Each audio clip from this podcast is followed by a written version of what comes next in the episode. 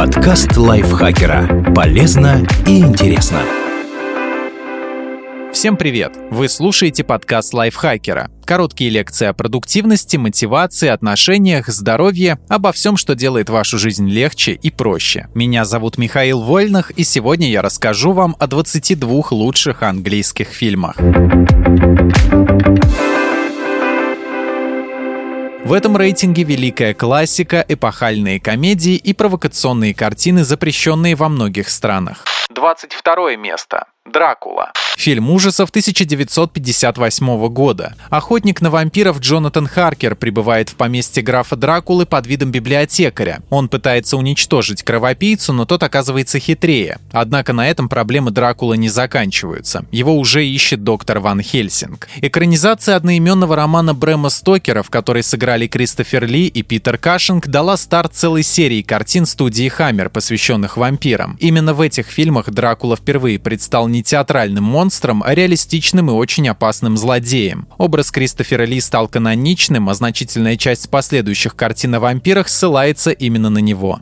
21 место. Английский пациент. Военная драма 1996 года. Во время Второй мировой войны в Сахаре разбивается небольшой самолет. Обгоревшего пилота переправляют в Италию, где за ним ухаживает молодая медсестра, несмотря на понимание, что английский пациент все равно не выживет. И перед смертью он рассказывает новой знакомой свою историю. Экранизация популярного романа Майкла Андаджа, получившего за него Букеровскую премию, стала триумфатором Оскара. Картина получила 12 номинаций и забрала 10 наград, включая лучший фильм. 20 место. Битлз. Вечер трудного дня. Музыкальная комедия 1964 года. Группа Битлз отправляется на концерт в Лондон. В течение дня музыкантам приходится спасаться от навязчивых фанатов, Пол вынужден следить за своим дедушкой, а Джон доказывать свою личность. А прямо перед выступлением куда-то пропадает Ринга. Разумеется, список английских фильмов не может обойтись без картины о самой известной группе Туманного Альбиона. Эта музыкальная комедия иронично рассказывает о буднях звезд, а заодно знакомит со многими песнями одноименного альбома The Beatles.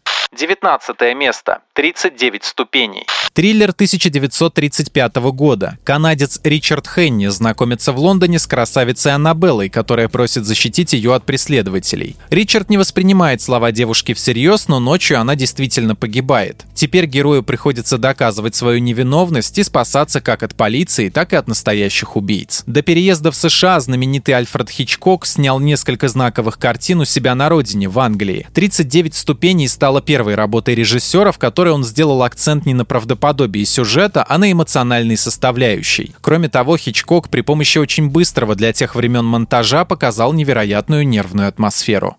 18 место. 28 дней спустя. Фантастический фильм 2002 года. Пока курьер Джим лежал в коме, в Великобритании начался апокалипсис. Придя в себя, герой обнаруживает, что страна охвачена эпидемией. Из-за неизвестного вируса люди превращаются в бездумных убийц. Джим знакомится с еще несколькими выжившими и пытается добраться до убежища. Один из главных современных британских режиссеров, Дэнни Бойл, сумел оживить угасший к началу 21 века жанр фильмов ужасов. В его картине люди, превращаясь в зомби, не слишком меняются физически, но становятся очень агрессивными. А кроме того, он показал, что выжившие могут вести себя не менее опасно, чем монстры. Так режиссер намекал на возрастающую токсичность в современном обществе. 17 место. Goldfinger. Приключенческий боевик 1964 года. Секретный агент 007 должен помешать богачу Аурику Голдфингеру, который планирует уничтожить весь золотой запас США, взорвав радиоактивную бомбу в хранилище. Злодей хочет разрушить капиталистическое общество и повысить ценность своих богатств. Серия фильмов о Джеймсе Бонде с Шоном Коннери в главной роли стартовала в 1962 году с картины «Доктор Ноу», но пика популярности франшиза достигла как раз с выходом Голдфингера. Эту часть многие зрители и критики до сих пор считают лучшей историей про агента 007. 16 место. Гамлет. Драма 1948 года. После смерти короля Дании и поспешной свадьбы королевы Гертруды с его братом к принцу Гамлету приходит призрак отца. Он рассказывает, что на самом деле его отравили. Теперь герой мечтает отомстить злодею. Гамлета Уильяма Шекспира переносили на экраны десятки раз, но британский фильм Лоренса Оливье, лично сыгравшего главную роль, до сих пор считается одной из самых каноничных и впечатляющих версий. Доказательство – 4 премии «Оскар», в частности за лучший фильм и лучшего актера. 15 место. Большие надежды. Приключенческая драма 1946 года. Жизнь юного сироты по имени Пип не слишком-то приятна. За ним присматривает сестра, которая часто бьет и оскорбляет брата. Но однажды герой приносит беглому каторжнику еду и напильник, чтобы освободиться от кандалов. Пип даже не догадывается, что этот поступок повлияет на его дальнейшую жизнь. Как неудивительно, Дэвид Лин был не первым, кто экранизировал одноименный роман Чарльза Диккенса. Еще в 1917 году в США вышла одноименная картина Роберта Виньолы, но все же именно версия 46 года оказалась наиболее близкой к атмосфере самой книги. 14 место. Гарри Поттер и Узник Аскабана. Фильм в жанре фэнтези 2004 года. В третьей части франшизы уже подросшие Гарри, Рон и Гермиона сталкиваются с новой проблемой – преступником, который сбежал из охраняемой жуткими дементорами тюрьмы Аскабан. Все утверждают, что теперь Гарри грозит смертельная опасность. Конечно же, для британского кинематографа важна вся серия фильмов о Гарри Поттере, но именно в этой части пост режиссера занял визионер Альфонсо Куарон, сменив мастера детских фильмов Криса Коламбуса. Поэтому «Узник Аскабана» выглядит более мрачным, но очень захватывающим. 13 место. Бразилия. Фантастическая драма 1985 года. Жизнь Сэма Лаури была спокойной и размеренной, пока однажды он не встретил девушку, которую до этого постоянно видел во сне и не влюбился. Беда в том, что за его новой знакомой охотятся сотрудники отдела информационных исправлений. Бывший участник комик-труппы Монти Пайтон Терри Гиллиам снял одну из самых впечатляющих антиутопий. Что интересно, в американском прокате фильм пытались перемонтировать, добавив в сюжет нелогичный хэппи-энд, но режиссер отстоял свое видение картины, завершавшейся очень мрачно. 12 место. Зомби по имени Шон. Комедия ужасов 2004 года. Продавец-консультант Шон погряз в рутине и не интересуется в жизни практически ничем. Он даже не сразу обращает внимание, что его родной город захватили зомби. Однако именно Шону и его друзьям придется противостоять чудовищам. До этого фильма режиссер Эдгар Райт и актер Саймон Пек уже работали вместе над сериалом «Долбанутые», в котором радовали зрителей множеством отсылок к поп-культуре. Ровно те же приемы перекочевали и в их первую полнометражную работу. Зомби по имени Шон удивляет сочетанием классических ходов из ужастиков, комедийных сцен и умелого монтажа. Позже Райт создал целую трилогию «Кровь и мороженое», пародирующую различные жанры. 11 место. Короткая встреча. Драма 1945 года. Мать двоих детей Лора Джессон и доктор Алек Харви знакомятся в кафе на вокзале, когда героиня попадает в глаз соринка. Они моментально влюбляются и начинают встречаться на том же месте каждую неделю. Вот только оба героя знают, что у этой любви нет будущего. Дэвид Лин снимал эту великолепную мелодраму прямо во время Второй мировой войны. Для этого выбрали удобную железнодорожную станцию, на которой можно быстро погасить свет во время налетов. А 8 мая авторам даже пришлось остановить работу, поскольку все камеры камеры забрали, чтобы снять празднование. Фильм оказался невероятно популярным среди зрителей, а станция, где проходят действия картины, превратилась в культовое место для его поклонников. Десятое место. Добрые сердца и короны. Криминальная комедия 1949 года. Луис Мадзини попадает в тюрьму за убийство, которого не совершал. И это очень иронично, ведь на самом деле он виновен в смерти многих других людей, о чем и рассказывает в своих мемуарах. Черная комедия, посвященная циничным убийствам ради получения титула, вызвала множество скандалов, а в американский прокат ее и вовсе пустили, лишь когда в сюжет добавили более позитивный финал. А еще в «Добрых сердцах и коронах» знаменитый Алек Гиннес сыграл сразу 8 ролей, причем одна из них женская. Девятое место. Король говорит. Историческая драма 2010 года. Принц Альберт готовится стать новым королем Великобритании. Но чтобы достойно выглядеть перед народом, ему нужно побороть в себе страх и, главное, сильное нервное заикание. Для этого герой обращается за помощью к очень необычному логопеду Лайонеллу Логу. Основанная на реальных событиях картина Тома Хупера стала настоящим хитом проката, окупившись в десятки раз. А заодно и блистала на всех кинопремиях, получив 4 награды «Оскар» при 12 номинациях и 7 «Бафта» при 13 номинациях. Восьмое место. «Лестница в небо». Фантастическая мелодрама 1946 года. Во время Второй мировой британский летчик Питер Картер чудом выживает после крушения и тут же знакомится с американской радисткой Джун. Вот только на небесах думают, что все это ошибка и герой должен был погибнуть. За право остаться с возлюбленной Питеру придется бороться в суде. В картине используют необычный ход, чтобы показать контраст реального и небесного миров. Часть действия подана в цвете, а другая черно-белая. Интересно, что у этой трогательной картины на самом деле был чисто политический подтекст. Британское правительство хотело немного укрепить отношения с США, а потому заказало снять историю любви между представителями двух народов. Седьмое место. Житие Брайана по Монти Пайтон.